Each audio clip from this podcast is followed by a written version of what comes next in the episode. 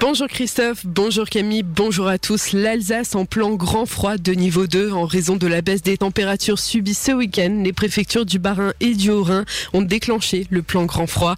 Ce niveau de vigilance se traduit par une intensification de l'intervention des maraudes, une prise en charge supplémentaire des personnes sollicitant le 115, la mobilisation des services de police, gendarmerie et de secours pour le repérage des personnes vulnérables et l'élargissement des amplitudes horaires des accueils de jour. Colmar, par exemple, l'association Espoir est ouverte en semaine de 8h45 à midi et de 13h45 à 17h. Par ailleurs, à Colmar, la campagne de recensement est prolongée jusqu'à samedi. Les 14 agents recenseurs continueront toute la semaine de se présenter auprès des personnes concernées. Le recensement de la population est obligatoire. Il est aussi possible de répondre en ligne sur le site le-recensement-et-moi.fr. Pour toute information, les colmariens peuvent contacter le service population au 03 68 09 03 37. À Villers, la rénovation du collège du Klosterwald va démarrer. Les travaux préparatoires du chantier débuteront mercredi. Le collège aura droit à une réfection de l'étanchéité du toit, un ravalement de façade de l'ancien bâtiment et une pose de panneaux photovoltaïques pour réduire les coûts énergétiques. Le chantier devrait durer jusqu'à fin 2023 pour un montant estimé de 1,2 million d'euros. L'usine Aguerre de Bichevillers, elle vient tout juste de finir ses travaux de raccordement à la chaufferie du Sonnenhof. Les 28 000 mètres carrés de l'usine ne seront plus chauffés au gaz, mais bien par combustion de biomasse. L'objectif du groupe est de réduire ses émissions de gaz à effet de serre de moitié d'ici 2030. Le site Bichevilleroy est le premier du groupe à passer au chauffage entièrement issu de la biomasse. Pour leurs 10 ans, les ateliers de la seigneurie changent de nom et deviennent tout simplement la seigneurie. Pour l'occasion, le centre d'interprétation du patrimoine a aussi totalement transformé son parcours de visite pour se consacrer entièrement à ces terres.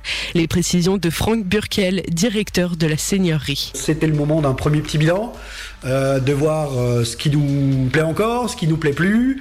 Euh, et donc du coup, c'était l'occasion de faire une grosse réorganisation effectivement de notre parcours sur les trois étages, 700 mètres carrés.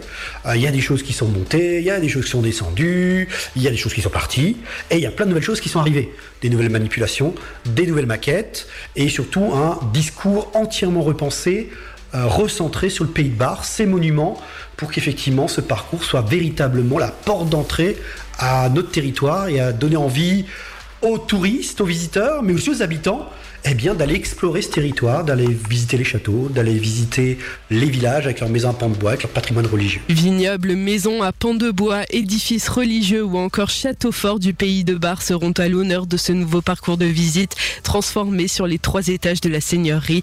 La réouverture est prévue ce week-end avec un programme dédié, samedi de 14h à 18h et dimanche de 10h à 13h et de 14h à 18h. Retrouvez toutes les informations sur le site laseigneurie.alsace. Samedi, ce sera également la journée porte ouverte des universités de Strasbourg et de Haute-Alsace.